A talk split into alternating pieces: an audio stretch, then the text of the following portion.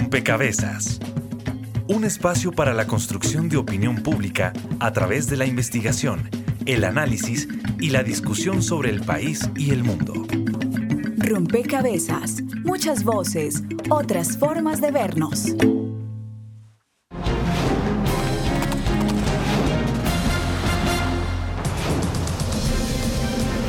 En el 2018 Colombia decide y el protagonista es usted.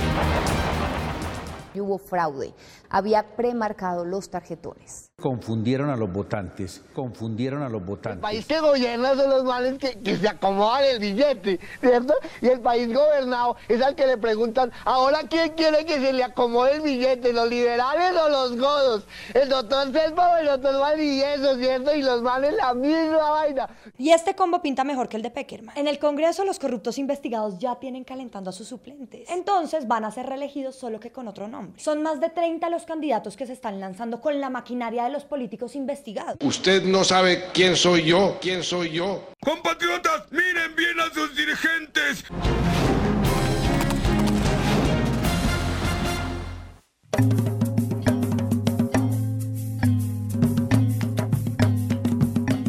Un saludo a todos los oyentes, a todas las personas que se conectan y sintonizan a esta hora rompecabezas, muchas voces, otras formas de vernos. Y en el marco de la serie Pedagogía Electoral eh, que venimos haciendo, este programa quiere hacer un análisis sobre el Congreso electo, ver em, qué perfil se configuró el pasado 11 de marzo. Eh, muchos de los analistas han dicho que estas votaciones fueron en cierto sentido atípicas. Por un lado, porque eh, la tasa de participación fue muy alta, tanto para las consultas em, de los partidos que estaban em, vigentes en ese momento, como para el em, parlamentario, digamos, como para el cuerpo legislativo. Según muchas personas es porque realmente los votantes sentían que este voto contaba, que este voto valía y que era muy importante para el futuro del país. Por otro lado, eran las primeras elecciones que se realizaban después de la firma de los acuerdos, con un partido, digamos, nuevo, con un grupo desarmado, con una guerrilla desarmada, convertida en movimiento político, y eso también seguramente eh, hizo que el análisis de estas elecciones sea eh, bien distinto. Una vez electo este Congreso, Rompecabezas quiere sumar a los análisis una mirada de conjunto, intentar Em, construir un perfil de este Congreso y revisar el contexto al que se enfrenta el legislativo, las decisiones que tendrá que tomar y, por supuesto, como siempre, eh, interpelar a la ciudadanía para que esa ciudadanía siga en ejercicio activo, pueda hacerle seguimiento a su voto y hacer seguimiento a esa representación. Em, Vamos entonces a construir con ustedes los oyentes y con quienes nos acompañan en la mesa este rompecabezas. Recuerden que estaremos con ustedes quien les habla, Mónica Osorio Aguiar, y en las redes sociales, Daniel Garrido. Saludamos a todos nuestros oyentes de Javeriana Estéreo 91.9 en Bogotá y les recordamos que en este como en todos los programas pueden sumar una ficha a este rompecabezas haciendo parte de las opiniones que recibimos a través de las redes sociales. En Facebook nos encuentran como Rompecabezas Radio y en Twitter como arroba rompecabezas reemplazando la O por un cero. Allí ustedes pueden estar pendientes de nuestros programas y también compartir inquietudes para que nuestros expertos en cada programa puedan responderlas. También aprovechamos para saludar a las emisoras aliadas que nos permiten llegar a distintos lugares del territorio nacional. Saludos a nuestras emisoras aliadas. Nos escuchan en Putumayo, Nariño, Valle del Cauca, Caldas, Chocó, Antioquia, Córdoba, Atlántico, Tolima, Los Santanderes y en Bogotá. En todo el país a través de la red de Radio Universitaria de Colombia. En Venezuela por el Instituto Radiofónico Fe y Alegría. En América Latina por la Asociación Latinoamericana de Educación Radiofónica ALER y en el mundo entero por javerianaestereo.com y SoundCloud como rompecabezas-programa-radial.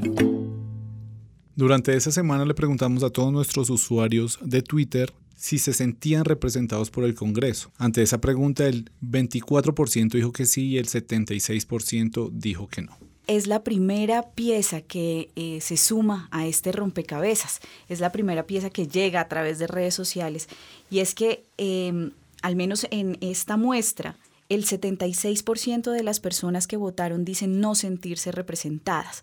Y valdría la pena hacer una lectura de por qué esa sensación de no sentirse representado sí em, una buena parte de la población votó por los candidatos que están hoy en, las curules. Fabio Velázquez es director de Foro Nacional por Colombia. Bienvenido a Rompecabezas, Fabio, y cuéntenos un poco cómo usted interpreta esta, este, este resultado de nuestra encuesta, pero también eh, como esa doble mirada de los votos versus mi sentimiento de representación. Eh, muchas gracias, Mónica, por la invitación. Bueno, este es el tema eterno de los sistemas representativos, ¿no? En un reciente libro de Manuel Castells que se llama Ruptura, es su último trabajo, que es un ensayo que hace sobre lo que está pasando en el mundo con las democracias. Analiza eh, el tema de Donald Trump, eh, analiza el Brexit, analiza los movimientos en España eh, y hace una afirmación a la entrada que a mí me parece puede alimentar un poquito esta discusión.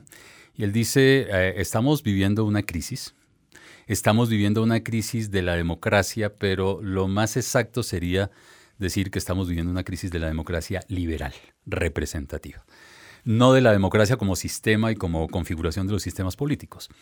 Y me parece que es interesante ese punto de partida, porque yo creo que los sistemas representativos, eh, digamos, han llegado a momentos en que justamente eh, eh, la esencia fundamental de los sistemas democráticos liberales era justamente el tema de la representación. Yo delego el poder en alguien que seguramente tomará las buenas decisiones eh, en sentido colectivo.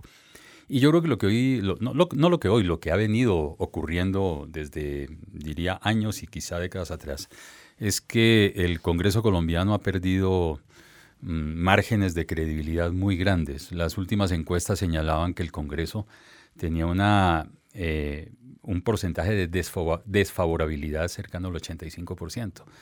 Y eso ya indica, incluso me parece que el, 74, el 24% de los que dicen que sí me parece alto. Eh, y yo creo que ahí hay un, un tema, digamos, de fondo de los sistemas democráticos. Los sistemas representativos por sí solo ya no se bastan. hay un distanciamiento cada vez mayor entre los electores y los elegidos, porque no hay una lectura, en primer lugar, de, digamos, de los intereses ciudadanos como eh, criterios y elementos o insumos para la toma de decisiones legislativas, pero también porque hay muchos intereses que se están jugando en la representación política. La representación política no es simplemente una delegación de poder, sino es una delegación de poder en unos grupos que tienen intereses intereses específicos. Y esos intereses juegan. Y lo que ha pasado en Colombia desde tiempo atrás es que esos intereses dominantes han sido fundamentalmente intereses de sectores que han estado monopolizando el poder político y que interpretan la Constitución y su ejercicio de función legislativa desde la óptica de mantener el poder, de reproducirse en el poder para obtener privilegios. Y eso genera un distanciamiento con, con la población. Y sin embargo, digamos, yo creo, y particularmente en estas elecciones, eh, había una cierta expectativa de renovación, es decir, como un sentimiento de frustración que lleva a la idea de que, hombre, de pronto en esta ocasión eh, hemos firmado el, acuerdo de paz, eh, como que hay nuevos nombres y nuevos partidos, etcétera. Había un, digamos, una expectativa, una esperanza de renovación. Y creo que uno de los temas interesantes para trabajar es si efectivamente después de esta elección el Congreso resultó renovado o no. Y creo que en ese diálogo, de todas formas, entre la ciudadanía, eh, un poco el, la gestión del poder dentro del, dentro del legislativo y, ese cambio que usted eh, hace, mm, señala, digamos, en el sistema, poco de eh, representatividad y es, ese cambio que se está dando y esa relación un poco fracturada con la ciudadanía, eh, valdría la pena también detenerse allí, porque em, en estas elecciones parlamentarias salió a votar más gente en todo caso, ¿no? Es decir, a pesar de que no se sienten representados, a pesar de la crisis que usted señala, Fabio, hay un mayor número de personas que eh, acudieron a la cita y fueron a um, manifestar eh, a través del voto, pues su opinión o su decisión. En ese sentido, ¿cuál es la lectura que podemos hacer de esa esa participación o esa, esa, esa alza en la tasa de participación. Eh, Juan Carlos Merchán es profesor de la Universidad Javeriana de Ciencias Políticas, también investigador del Cine Programa por la Paz. Juan Carlos, ¿cuál es la lectura que usted hace de, de esa alza? Eh, en la participación, porque es una alza histórica, ¿no? Desde la Constitución del 91 no se veía tanta participación en estas elecciones en particular. Sí, muchas gracias. Un saludo a todos los que nos escuchan. Eh, ciertamente en estas, en estas últimas elecciones tuvimos una, subida de un poco más de 5 puntos, más de 5 puntos eh, porcentuales desde las últimas elecciones también para Congreso hace cuatro años. Em, más o menos estuvimos eh, hace cuatro años en un 42 punto algo por ciento de personas que salieron a votar, que podían y salieron a hacerlo. En este momento, en las últimas elecciones, estamos en más del 48%. Esos cinco puntos porcentuales es bastante, si uno piensa que somos más de 36 millones de personas en Colombia habilitadas para votar. Eh, y pienso que varias, varias, varias cosas pudieron incidir en eso. Lo primero, eh, una proliferación de, digamos, de nuevas posibilidades, digamos, alianzas que no se habían presentado de una forma tan, tan explícita y algunas de ellas en torno más a las candidaturas presidenciales que hacia las candidaturas que tienen que ver con el Congreso, por ejemplo, Polo y Verde, eh, en torno eh, a la figura presidencial eh, de Fajardo. Entonces, pensando en las presidenciales, salían desde ya y eso tiene una influencia. Por otro lado, esa, alianza de la lista eh, por la decencia, nueva, tenía unos dos, tres meses antes de las elecciones, donde está ASI, donde está la UP, donde está eh, Colombia Humana. Em, alianzas que también se piensan muy en función de la elección presidencial y de algún modo eso jalona la participación eh, para el Congreso. Em, en un porcentaje tal vez pequeño por lo que muestran los resultados, eh, pero eh, el partido FARC estuvo haciendo también, digamos, campaña. No se esperaba mucho de, esos resultados. Efectivamente, no son grandes comparados con, con, los otros partidos, pero puede que haya mucha gente que normalmente no hubiera votado si no fuera porque se atrevieron esa vez a votar de todos modos por la lista de FARC y ahí hay unos miles de votos más también. De todos modos, eh, estoy de acuerdo con lo, con lo que se viene diciendo, es muy complicado sentirse uno reflejado en una, en una votación de este estilo, eh, sobre todo con eh, lo que ocurre con el sistema de representación es posible que algunas de las personas que hayan contestado la pregunta no hayan votado, precisamente porque ningún partido, ningún candidato les llamaba la atención, hasta cierto punto en un, en un nivel de, desconfianza y desesperanza, eh, que ni siquiera se acercaron como a averiguar de qué se trataban las propuestas de, esos, de esa cantidad además de candidatos que aparecen en esta época. Entonces, ni siquiera fueron a votar, nunca les llamó la atención luego difícilmente van a sentir que el resultado eh, en ellos se siente en ellos reflejado. Y por otro lado, también habría que preguntar si uno se siente reflejado porque cuantitativamente la conformación del Congreso refleja lo que uno desea, también hay un elemento muy eh, subjetivo ahí. Y por otro lado, considero que la conformación eh, sí sigue mostrando la radiografía de Colombia toda la campaña muy fuerte que se hizo con respecto a la corrupción o, lo anti, o la anticorrupción, eh, donde además el Partido Cambio Radical eh, se, enlazó directamente también con la idea de, la corrupción. Sin embargo, tanto en Senado como en Cámara, los grandes, eh, digamos, el partido que más se eleva en curules en cada una de las dos cámaras es precisamente eh, cambio radical. Nueve en el Senado y pasan de 16 a 30 en la Cámara. Vamos a escuchar la siguiente pieza que prepara el equipo periodístico de Rompecabezas porque creo que nos da también elementos para hablar sobre lo que ya había señalado eh, Fabio y es qué tan renovado está este Congreso y un poco em, tomando estas últimas palabras suyas, Juan Carlos, y es cómo queda configurado eh, el peso también de partidos y representaciones en este Congreso.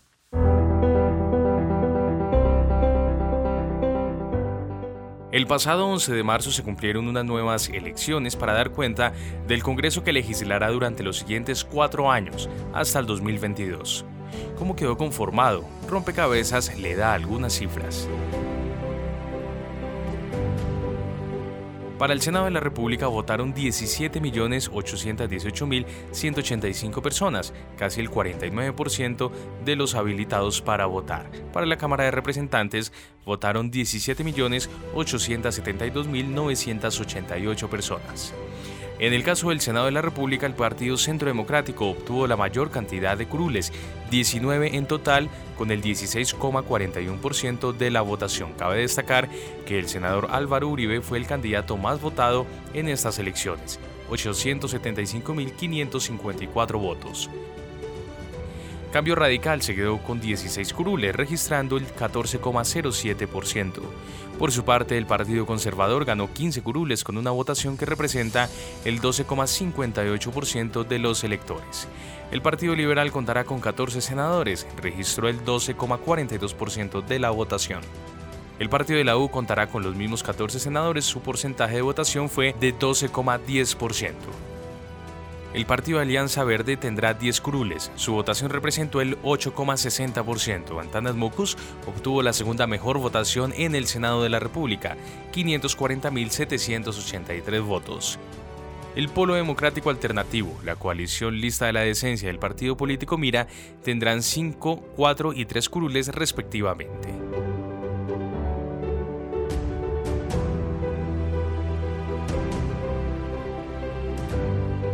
En el caso de la Cámara de Representantes, el panorama es el siguiente. De las 163 curules, el Partido Liberal obtuvo 35, un 16,62%. El Partido Centro Democrático 32, Cambio Radical 30, el partido de la U25 y el Partido Conservador logró 21 curules. En adelante, la presencia de los otros partidos no es tan sólida. El Partido Alianza Verde tendrá 9 representantes, el Polo Democrático 2 al igual que Opción Ciudadana y la coalición Lista de la Decencia. El partido político Mira, Colombia Justa Libres, la coalición alternativa santanderiana y el movimiento Maíz tendrán un representante cada uno. ¿Qué lectura se puede hacer de este Congreso? ¿Qué país se espera durante los próximos cuatro años? Informa para Rompecabezas Juan Sebastián Ortiz.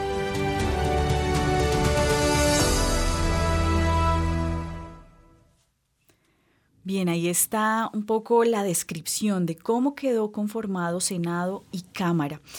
Em, y en esa, en esa lectura que podemos hacer de esta configuración, eh, Luciano Sanín, director de Viva la Ciudadanía, seguramente usted nos puede ayudar a mm, identificar qué, tanto de renovación hay, pero también si em, hay, digamos, da lugar esas, esos análisis que están circulando sobre una idea de que el pasado 11 de marzo emergió la repolarización y que se evidencia en la configuración del Congreso. Bienvenido a Rompecabezas, Luciano.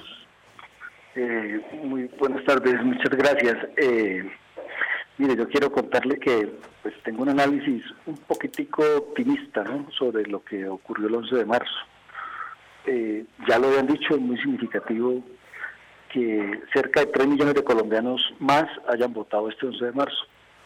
Eh, 1.800.000 de ellos lo hicieron con, a partidos no tradicionales y 1.200.000 a partidos tradicionales, es decir, se dividió pues la votación y ese millón ochocientos mil adaptaciones tradicionales dio lugar a que se configurara una un, congreso más plural, sí, mucho más plural que el que tuvimos, el que va a terminar ahorita en junio su periodo. Mm, lo, lo, segundo que hay que decir es que, pues claro, mucha gente, eh, a pesar de esa pluralidad y esa nueva representación que tiene el Congreso, que usted puede hablar de la renovación tanto por fuerzas políticas, incluso generacional, hay una nueva generación de políticos en todos los partidos políticos, eso es bastante identificable eh, incluso de agendas. Hay gente que llega con agendas nuevas que no habían estado en el Congreso en, periodos anteriores y ahí uno puede ver algunos síntomas leves de, renovación. Pero claro, la insatisfacción general de la, de la sociedad no representada en el Congreso tiene que ver con algo muy estructural que es la abstención. el 51,1% de las personas no votaron el 11 de marzo, de las personas habilitadas para votar. Eso es un poco más de 18 millones de personas y muchos de ellos no votaron porque no quieren, sino porque no pueden. Hay 5 millones de colombianos en el exterior que tienen muchas dificultades para registrarse y poder votar en las elecciones nacionales. Tenemos una población rural a la cual se les reubicaron los puestos de votación en las cabeceras y a los que les queda imposible físicamente llegar. Hay una población desplazada a las ciudades que quedó sin documentos y que no ha logrado insertarse a la ciudadanía en las ciudades. Hay un montón de personas que todavía digamos, no saben leer y escribir. Es decir, tenemos eh, unas razones muy variadas para la abstención que llevan a que las personas, ese, ese grupo profesional no esté representado eh, debidamente en el, en el Congreso. Y obviamente hay una porción de los abstencionistas que rechazan la política y a los políticos, con muchas razones, entre otras, pues porque es una, una forma de hacer la política que ha caracterizado al país y que pues no genera mucho entusiasmo en, en las nuevas generaciones. El hecho es que, digamos, esa representatividad y renovación del Congreso pues tiene sus bemoles. Yo quiero mostrar sobre todo pues los más eh, los más eh, eh, positivos. El hecho de que haya pues, ingresado una nueva corte de ciudadanos a votar, tres millones, ojalá lo hagan más en las presidenciales, y el que hayan ingresado nuevas fuerzas políticas y nuevos personajes con nuevas agendas al Congreso. Luciano, en esa lectura positiva que usted hace de estos resultados, eh, también hay quienes em, dicen un poco que las maquinarias le cedieron a los votos de opinión. Eh, un poco leyendo esas 24 curules de los partidos alternativos. ¿Ustedes cómo interpretan esa nueva presencia o esa presencia de partidos alternativos y también la pérdida de curules de quizás algunos personajes que venían eh, tradicionalmente ocupando espacios en el Congreso, Juan Carlos Merchán? Bien, yo creo que cuando uno analiza, por ejemplo, en el Senado, cómo eh, disminuyen de hace cuatro años para acá, disminuye el partido de la U, disminuyen los liberales, disminuye, si sea por un solo, una sola curva, el centro democrático, disminuyen los conservadores. Eh, cambio radical si sube, de 9 a 16. Eh, el polo se mantiene en 5, decentes de cero, que no existían, pasan a cuatro como, como alianza, los verdes se duplican. Pienso que, digamos, esta, esta, esta conformación del, del Senado y de la Cámara, que en mi opinión también algo eh, optimista, digamos, eh, considero que es menos desequilibrada que la de hace cuatro años no podríamos decir que está equilibrada, pero sí es menos desequilibrada. Eh, yo creo que tiene que ver con el aumento eh, de la votación. Es decir, cuando los colombianos y colombianas habilitados para votar no lo hacemos en, grandes cantidades, los votos amarrados por las maquinarias, los votos amarrados por la compra de votos tienen un mayor peso dentro de los porcentajes. Pero entre más colombianos y colombianas nos animamos a votar, la fuerza, la coerción que tienen esas maquinarias y esa compra de votos, pues proporcionalmente va disminuyendo porque no alcanzan a abarcar eh, de forma mayoritaria eh, los millones de, las millones de personas que, que deciden hacerlo por voluntad propia, por deseo democrático. Y ahí es donde y eso se ve en esta conformación del Congreso, entran eh, voces nuevas, entran partidos nuevos, las alianzas alternativas empiezan a tener mayor opción, em, se desequilibra menos la conformación general y solamente estamos hablando de haber pasado de un 42 a un 48%. Solo 5 puntos porcentuales, que son bastantes con tantos millones. Pero entre más los colombianos votamos, podemos notar, eh, podríamos notar menores niveles de desequilibrio entre las fuerzas. Y en, esos, en esos menores, bueno, ustedes han dicho, no es que esté equilibrado este Congreso, pero pero tiene un poquito más, eh, eh, digamos, de voces alternativas, de voces distintas. Eh, ¿Qué tanto en la discusión ya legislativa ustedes creen que estas voces distintas y esta configuración del Congreso va a favorecer, por ejemplo, temas como em, la paz en, concreto, Fabio Velázquez? Pues eh, bueno, ese es un, ese es un tema crucial eh, y quizá habría que precisar de todas formas que de hacer una distinción entre la composición del Senado y de la Cámara de Representantes porque no ocurrió lo mismo en una y otra, ¿no? Eh, cámara. El Senado, eh, indudablemente, eh, digamos, uno puede hablar de vientos de renovación, ¿sí? La Cámara es una Cámara muy parecida a la Cámara anterior. Sí, ha habido cambios también, pero es, más parecida que, que, la comparación entre, del Senado entre 2014 y 2018. Ese es un punto importante. Y esos vientos de renovación, sin ser tan optimista como Luciano, eh, digamos, yo tiendo a compartir el hecho de que ahí puede haber una luz de esperanza para sectores democráticos, por ejemplo, que le están apostando a la paz. Y desde esa perspectiva, hoy tenemos un Senado que probablemente, eh, eh, al que probablemente le va a costar más ponerle freno a la implementación de los acuerdos desde el punto de vista normativo. El Congreso aún vigente es un Congreso que definitivamente no le apostó a, a la paz y que al contrario hizo todo lo que pudo a su alcance para frenar eh, las eh, normas que se necesitaban para la implementación del acuerdo, del acuerdo final. Yo creo que desde el punto de vista del Senado puede haber fuerzas interesantes que comiencen a abrir las puertas para eh, complementar eh, lo que no se pudo hacer a través de la vía rápida, el fast track. Eh, habrá que preguntarse en, las cámaras, en la Cámara de Representantes, qué puede ocurrir. Y no es despreciable esa pregunta porque la Cámara de Representantes finalmente es una Cámara territorial. Y eso también está pintando un poquito lo que son las regiones en el país y su relación con el tema de la paz. ¿No es cierto? Y ahí hay, digamos, una, un interrogante, para mí sigue siendo un interrogante, de cuál será el saldo neto que muestre este, este Congreso desde el punto de vista de los grandes retos que tiene legislativos, particularmente con el tema de la paz.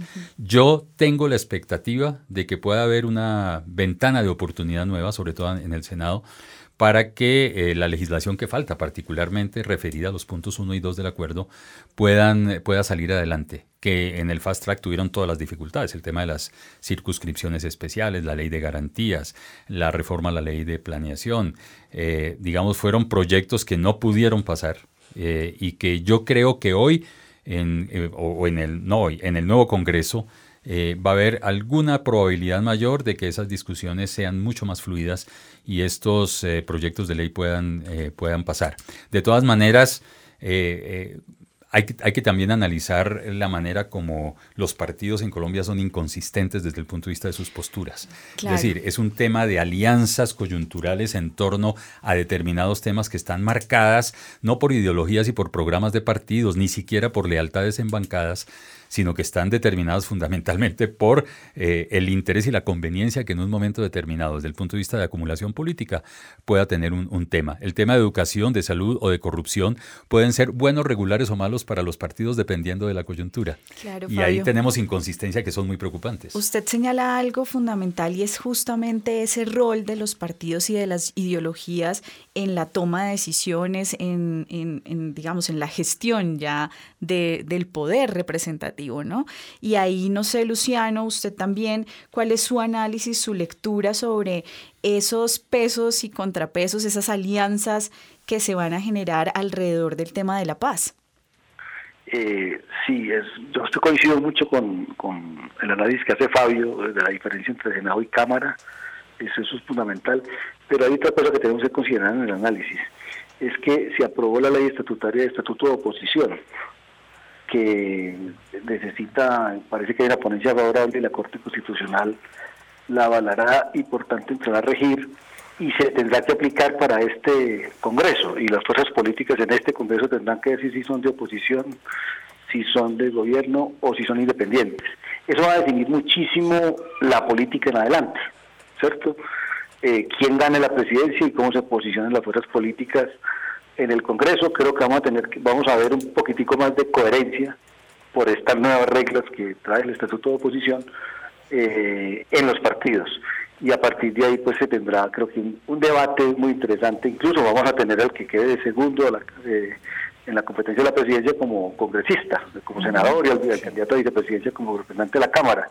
Tendremos vocero de la oposición en, en el Congreso digamos, entonces vamos a tener un Congreso distinto. Ahora, eh, si uno suma, pero ojo, que eso depende mucho del posicionamiento de los partidos de acuerdo a quien quede presidente, si uno suma hoy en el Senado, eh, las fuerzas proclives a la paz son mayoritarias, eh, ateniéndonos pues, a cómo votaron las principales leyes en el Pastrag y a quienes o manifestaron sus opiniones en, en campaña.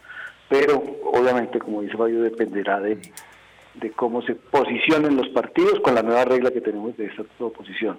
Pero, pero de otro lado creo que sí va a haber posibilidades, no digamos de temas genéricos, sino en temas específicos de, de, de, de construir mayorías bien sea por la vía de las convicciones o bien sea por la vía de los acuerdos políticos, de las convicciones. Pues te pongo un ejemplo, hicimos un debate sobre educación y nos fueron todas las fuerzas políticas y todas las políticas se pusieron de acuerdo en que habían tres, cuatro temas en educación fundamental, mayor financiación, el tema de la de la educación rural, el tema de la necesidad de mejorar las condiciones de los docentes. Hay unos temas que se vuelven transversales por convicción para todas las fuerzas políticas y que se pueden armar mayorías importantes sobre ellos. O por negociación. Yo le veo una gran oportunidad, por ejemplo, hoy a la reforma política que se abogó en la legislatura pasada por la vía de que las fuerzas minoritarias, alternativas distintas, tienen una bancada que les da una capacidad de negociación mayor a la que tuvieron en el periodo anterior. Y por tanto, en una negociación en el Congreso se podrán tramitar reformas que antes era imposible por la forma en que estaban compuestas las, las fuerzas políticas, que era más o menos una planadora. Hoy con este, este grupo de organizaciones minoritarias, alternativas, democráticas, podría, podría, siempre lo digo en posibilidad, eh, tener oportunidad a temas eh, como la reforma política o el tema de la reforma de la justicia, ciertas reformas que se han, se han bloqueado, digamos, en, eh, en el Congreso, si se tiene una manera distinta de, gestionar esto y con más coherencia los partidos que creo que el estatus de oposición traería. Fabio, ¿usted quiere intervenir un momento? Sí, solamente quería añadir a lo que dice Luciano algo que también ah, no hay que olvidar. Estamos en un régimen presidencialista. Eh, en donde los proyectos son de iniciativa fundamentalmente del gobierno. Entonces va a depender también mucho del próximo gobierno, no, del solo, no, no solamente del Congreso. El Congreso aprueba un poco lo que el gobierno le dice que apruebe estoy caricaturizando, pero, pero un poco la, autonomía que tiene el legislativo frente al ejecutivo es muy baja y el poder que tiene el legislativo para sacar adelante proyectos de ley de iniciativa propia es mínimo. Entonces va a depender mucho del Ejecutivo qué tipo de propuestas y qué contenido de esas eh, vayan a, a, configurar esas propuestas para saber si el Congreso le va a apostar o no a temas fundamentales. A propósito de esto, Sandra Enciso nos pregunta por las redes sociales. ¿Cuál va a ser el gran reto de este nuevo Congreso, Juan Carlos? Bien, yo creo que el gran reto de este nuevo Congreso, puede haber varios. El primero es eh, definirse internamente.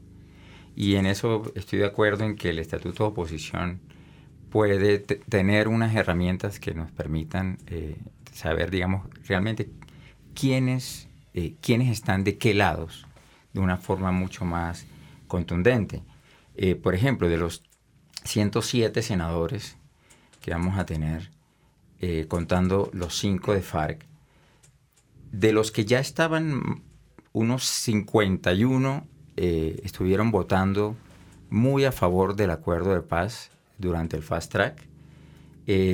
solo por matemáticas, si uno sumara esos 18 o 19 que entraron eh, de partidos alternativos, del, aumento del verde, de FARC mismo, eh, uno podría decir que entonces ahora tenemos una mayoría a favor de los acuerdos. Pero en este nuevo contexto, y como lo decía eh, Fabio ahorita, por las alianzas, por los intereses, no sabemos eh, esos 10 conservadores, por ejemplo, que, que votaban muy a favor del acuerdo el año pasado, finalmente cómo se van a definir ahorita, los nueve de cambio radical, los de la U, que fue un partido que nació finalmente como un partido uribista. Eh, eso no lo conocemos. Eh, esperamos que este nuevo Congreso nos permita conocer de una manera mucho más precisa eh, con quién cuentan, quiénes, para qué cosas, digamos. Y lo otro es que la conformación de este, de este Congreso, mucho, más, mucho menos desequilibrado en Senado que en Cámara, ciertamente, le va a representar al presidente que llegue, sea un presidente que, se, que, la opinión pública y ellos mismos se consideren desde un lado o del otro del espectro. Eh, ninguno de los presidentes, digamos, podría decirse que la va a tener como totalmente fácil, sencilla. Digamos, hay un nivel de discusión que ahora vamos a tener con respecto a esas iniciativas presidenciales. Juan Carlos, usted ha señalado en varias oportunidades la participación de FARC del partido. ¿Qué diferencial le puso esto y también qué diferencial le va a poner esto a la discusión legislativa? Bien.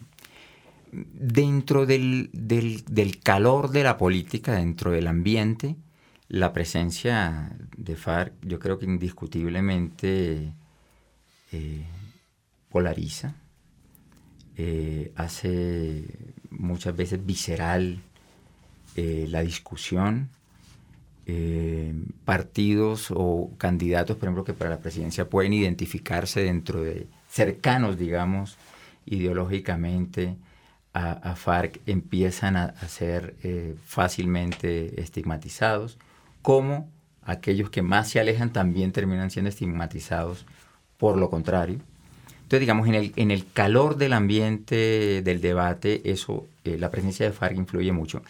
Pero eso, es algo, digamos, muy difícil de, de, precisar, de medir, es algo muy como de los sentimientos políticos de la, de la, la comunidad política colombiana.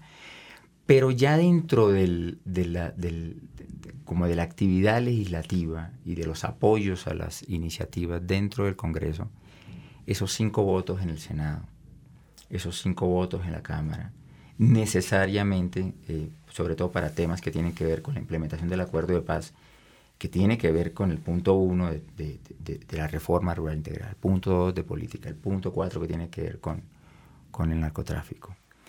Son cinco aquí y cinco allá que necesariamente se van a estar o fácilmente se estarán sumando a esos eh, cuatro decentes en el Senado y dos en la Cámara, a esos cinco que aumentó el verde, a los cinco que mantiene el polo y seguramente algunos de esos de la U, liberales, eh, mira que puedan estar eh, a favor. Son, son cinco que no había antes, que entran no porque fueron, porque ganaron elecciones, sino porque el acuerdo se los permite y eso necesariamente pesa.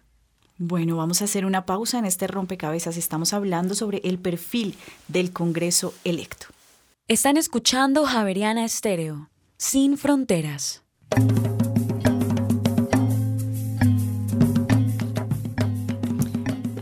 en Rompecabezas venimos conversando sobre cómo quedó configurado este Congreso, cómo quedó configurado el Senado, la Cámara.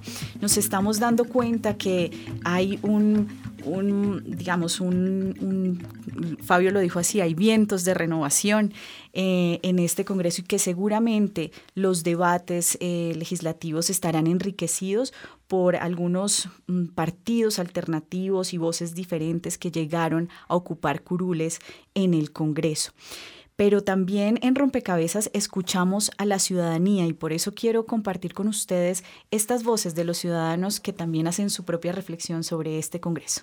El equipo de Rompecabezas salió a las calles de Bogotá y le preguntó a la ciudadanía. ¿Cómo cree que va a ser su relación con el Congreso electo o con sus representantes? Eh, la verdad no, la verdad no le hago ningún seguimiento a ningún candidato. Creo que es irresponsabilidad mía, pero es algo que se debería hacer como como tener en cuenta que la persona por la que votas haga lo que propone hacer. Pero no, no lo hago. Pues la verdad, pues nunca he votado, entonces no tengo ni idea cómo será. Pues es que uno usualmente vota y asume pues que van a cumplir, ¿no? No, no creo que tengan que haber como un seguimiento.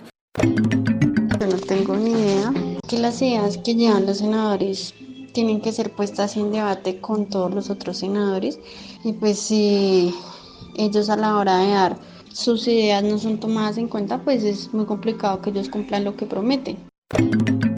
Pues lo primero que yo haría es verificar los, los informes de las sesiones plenarias, a ver si el candidato propuso o puso lo que, lo que prometió y tal vez estaría mirando en, en sus redes sociales si comenta algo de lo que hizo. Informó para Rompecabezas Jenny Castellanos.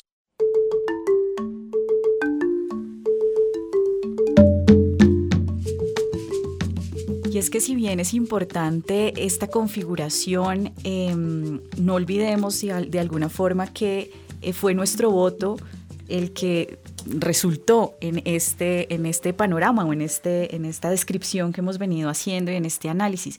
Y por eso la ficha que suman eh, que suma la ciudadanía es más sobre su rol y creo que hacia allá em, vale la pena que hagamos también esta reflexión y es cómo eh, la ciudadanía puede Em, ayudarle de alguna forma al Congreso a, su gestión, ¿no? Que de alguna forma también se haga un ejercicio de em, continuidad de esa elección que hicimos y asumamos un papel, un rol activo en esa, en esa participación que se materializa con un voto, pero que puede seguir siendo activa.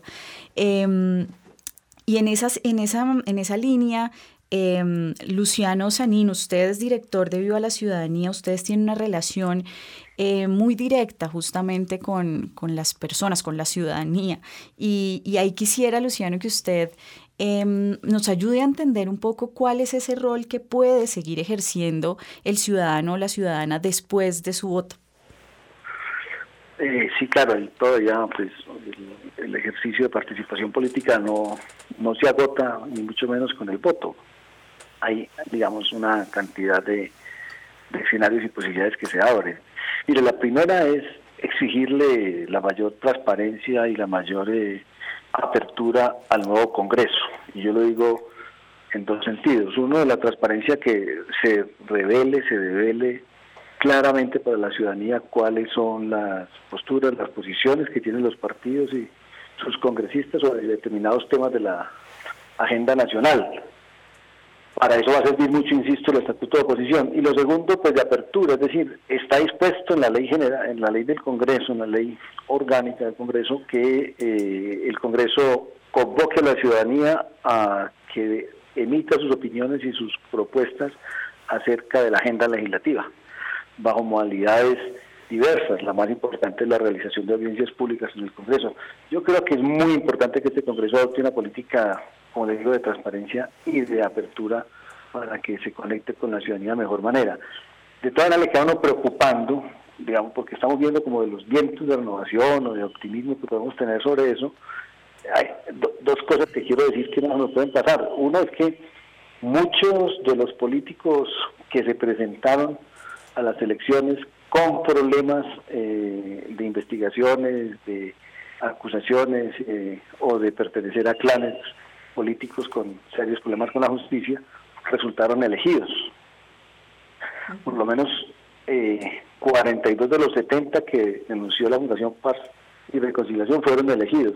Es decir, en ese mismo Congreso que tenemos personajes y presentaciones muy novedosas, muy interesantes, también tenemos personajes y líderes muy cuestionados con los cuales va a ser muy difícil que se transparente las agendas y se haga una apertura desde el Congreso. Y lo segundo, bache muy, muy, muy eh, preocupante es que la participación de las mujeres en el Congreso, antes que crecer, eh, se estancó. Tenemos, digamos que la participación en general de las mujeres en el Congreso es apenas del 20%, muy inferior pues a las posibilidades y a la proporción que las mujeres tienen en nuestra sociedad esos dos, esos dos baches grandes, el tema de la protección de las mujeres y el tema de la presencia de personas muy cuestionadas eh, por actos ilegales, le quitan mucha posibilidad de comunicación al Congreso con la sociedad. Eso, digamos, es una, una preocupación que hay que marcar y que la ciudadanía tiene que eh, digamos, preocuparse porque su Congreso, que es el lugar donde se representan los intereses de la sociedad, no tengan esas falencias. Justamente sobre el tema de corrupción nos llega una pregunta a través de las redes sociales. Así es, a propósito de lo que hablaba Luciano de políticas de transparencia, María Paula González nos pregunta, ¿este Congreso será más severo a la hora de legislar contra la corrupción? Fabio Velázquez. ¿Ustedes qué creen?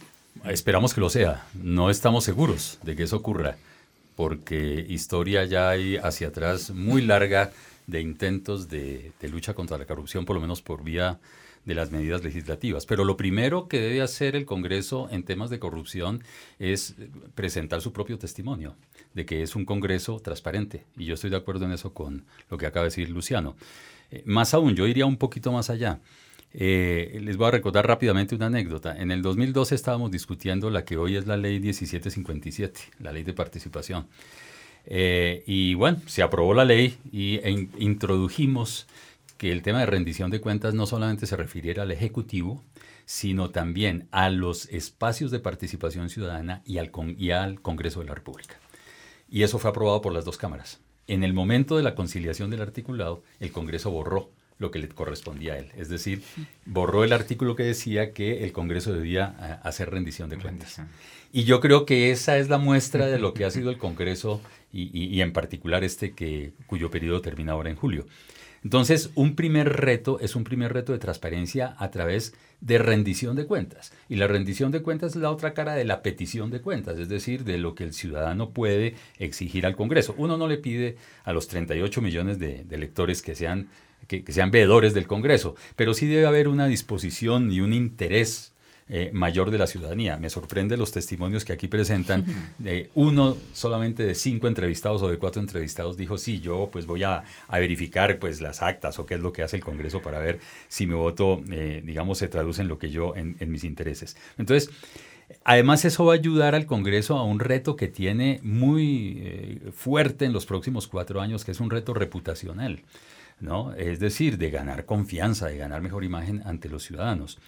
Pero la ciudadanía sí tiene ahí también un papel muy fuerte. Nosotros hemos desarrollado desde hace 12 años en Foro una campaña que se llama No Vote el Voto y a través de esa campaña pues ahorita estamos trabajando esa idea de cómo eh, después del voto para la elección de presidente y de Congreso, lo que hay es que conectar esa decisión política con una decisión de, de participación ciudadana que se puede traducir perfectamente no solamente en iniciativas hacia el Congreso, no solamente en la asistencia a las audiencias públicas, sino también en la veeduría de lo que está haciendo el Congreso para denunciar lo que haya que denunciar o para aplaudir lo que haya que aplaudir.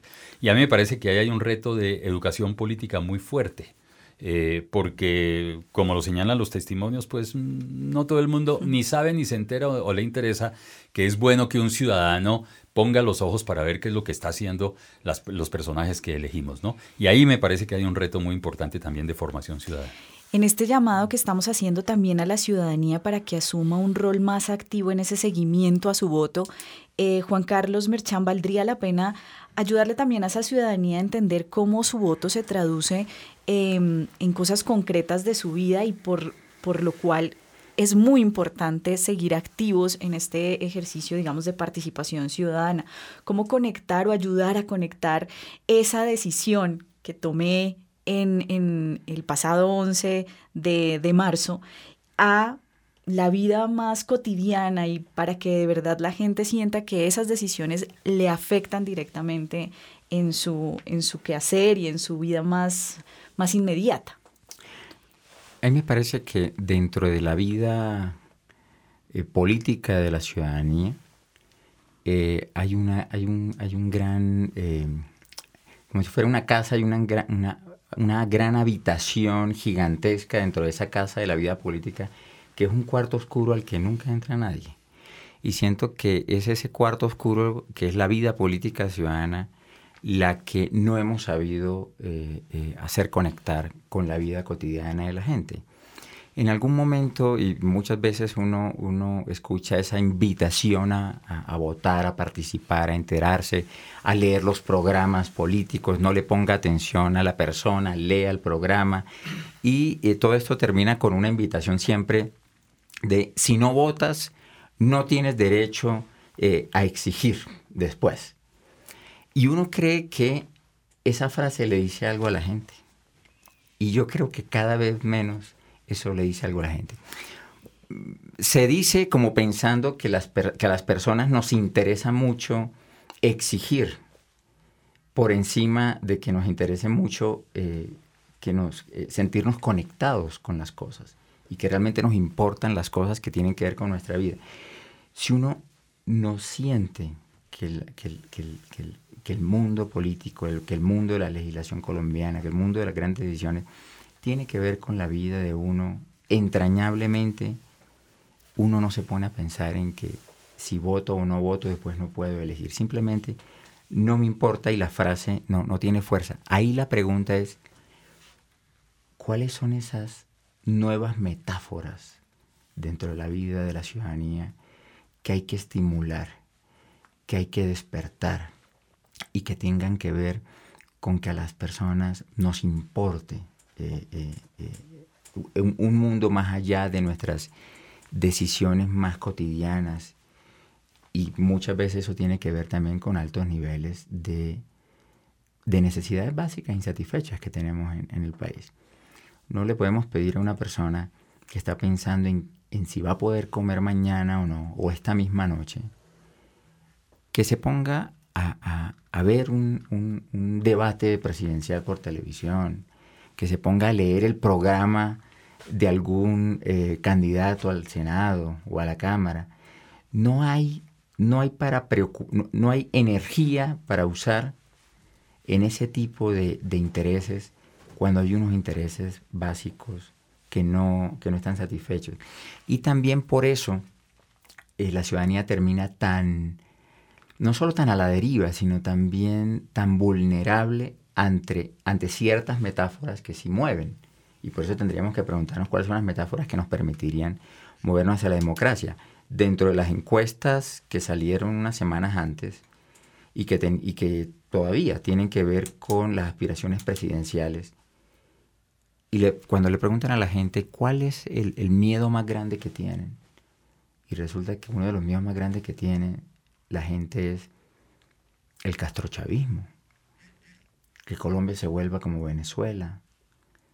Y cuando le preguntan, bueno, ¿y cuál es la esperanza más grande que usted tenía para Colombia?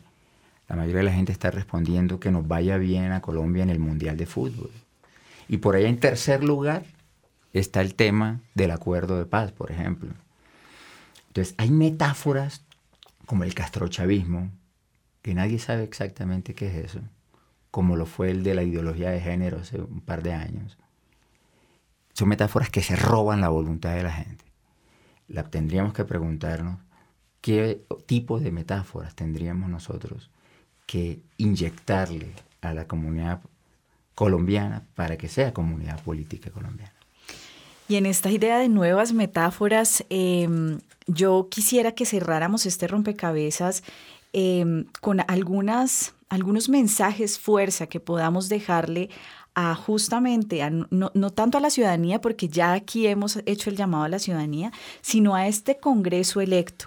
Mensajes que puedan eh, interpretar esas necesidades básicas de la ciudadanía y quizás ayudar a conectar muchísimo más desde mi interés genuino por el bienestar eh, común o también que ayuden a, eh, ese, eh, digamos, ese, esa necesidad que tiene el Congreso de mejorar su reputación. Em, pero hablemosle en estos últimos minutos que nos quedan a ese Congreso electo, cuál debería ser ese compromiso que asuman con la ciudadanía colombiana. Luciano Sanín. Mira, pues hay muchos temas en la agenda que uno eh, les podría llamar la atención, pero yo, yo quiero resaltar tres grandes campos. Mire. Uno, el sistema político en Colombia se tiene que autorreformar o caeremos en, problemas graves dentro de poco tiempo. Y, estoy llamando, tiene que ver con todo el tema de la corrupción, el tema de la transparencia en las elecciones, el tema de financiación de campañas, todo esto que es un ciclo completo. Si este Congreso no lo hace, creo que este país va a entrar en una crisis complicada porque la sociedad cada vez más se separa de la clase política y del sistema político. Lo segundo es que todas las encuestas, o sea, todos los ciudadanos eh, consultados se, encuentran inconformes con la manera en que está la provisión de y la garantía de los derechos sociales en Colombia. Estoy hablando específicamente de educación, de salud, de trabajo. Ahí hay muchas cosas por hacer, hay muchas iniciativas por hacer. Ahí nos estamos colgando con respecto del continente y del mundo y hay mucho por hacer. Y lo tercero tiene que ver con todo esto que es el, los retos nuevos, la agenda nueva que tiene que ver con el medio ambiente, la preservación del agua, el cambio climático, en lo que también estamos lejos de cualquier otra eh, eh, país del, del, mundo. Esto de los objetivos de desarrollo sostenible es clave que haya un compromiso del Congreso sobre eso. Eso son dar respuesta concreta a los ciudadanos, tanto en términos de participación política como derechos sociales, como de la posibilidad de vivir en este planeta. En este mismo sentido, Juan Carlos Merchan. Bien, me uno a lo que, a lo que se viene diciendo. Eh, agregaría ello lo que tiene que ver con la implementación también del acuerdo de paz. Eh, no todos los problemas de Colombia están, eh, digamos, reflejados en el acuerdo, pero el Congreso tiene que dejar de, digamos, ojalá pudiera dejar de lado esos, esos intereses de proyección de votos cada vez eh, que hay elecciones, aunque esa es la vida política, pero dentro del punto uno del acuerdo estamos hablando de la población rural de Colombia, estamos hablando de problemas que tienen que ver con la tierra, que son nucleares en el nacimiento de los conflictos en Colombia. Estamos hablando de la educación también. Cuando nos pasamos eh, al punto cuatro está en el corazón de la, de la vida conflictiva del país lo que tiene que ver con el narcotráfico.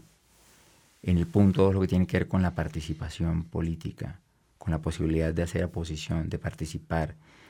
Y por supuesto el punto 5 del acuerdo de paz que tiene que ver con cómo vamos a tramitar esta justicia y, cómo vamos a, dar unos primeros pasos para que nuevas generaciones eh, conozcan, conozcan eh, otras verdades sobre lo que pasó. Yo creo que es eh, fundamental, o qué va a pasar, por ejemplo, con los grupos paramilitares o nuevas bandas criminales. Es decir, hay un conjunto de problemas que no son todos los de Colombia, los sumaría a, los que el profesor Sanín acaba de, expresar, que tienen que ver con el acuerdo de paz. Solamente el punto uno del acuerdo, solamente el punto uno a nivel de presupuesto se gasta alrededor del 88% de, del dinero que se necesita para implementar el acuerdo, se gasta con el punto uno, por ejemplo, que tiene que ver con toda la reforma rural integral que estamos esperando hace 100 años en este país. Bien, Fabio Velázquez, con usted cerramos este rompecabezas para, y esta suma de ideas para el Congreso de la República. Muy corto, yo diría, el gran reto del Congreso es acogerse a la Constitución del 91 que es Estado Social de Derecho, que es participación política, que es paz como derecho. Eh, esa sería, digamos, es, digamos, cuesta decirlo. La Constitución pues, fue promulgada hace 27 años y sin embargo eh, eh, falta mucho por implementar. Y en el caso del Congreso yo creo que si acogerse a la Constitución significa cambios de fondo, como lo ha dicho Luciano y como lo ha dicho Juan Carlos. Pero ese acogerse a la Constitución me parece que debe tener y comparto eso, un propósito claro, fundamental para los próximos 20 o 30 años, que es el tema de la paz.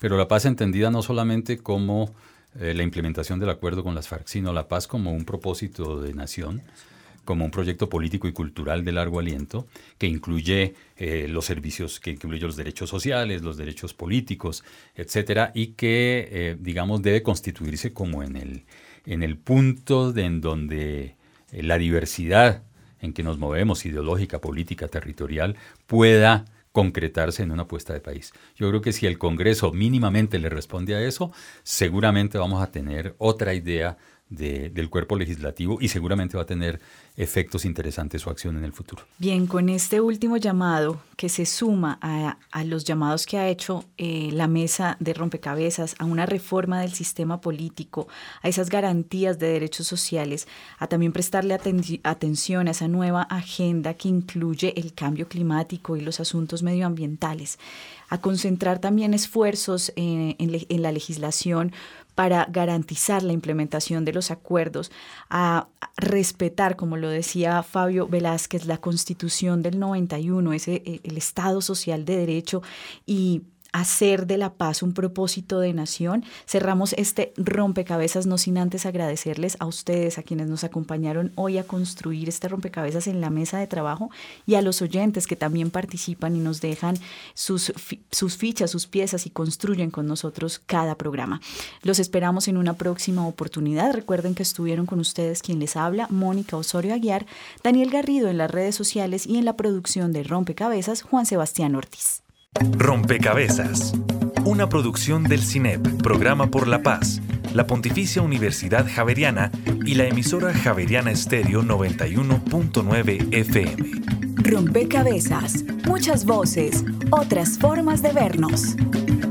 Los paisajes sonoros de Rompecabezas cuentan con audios tomados de distintas fuentes. Para conocer el origen del material, diríjase a www.cinep.org.co.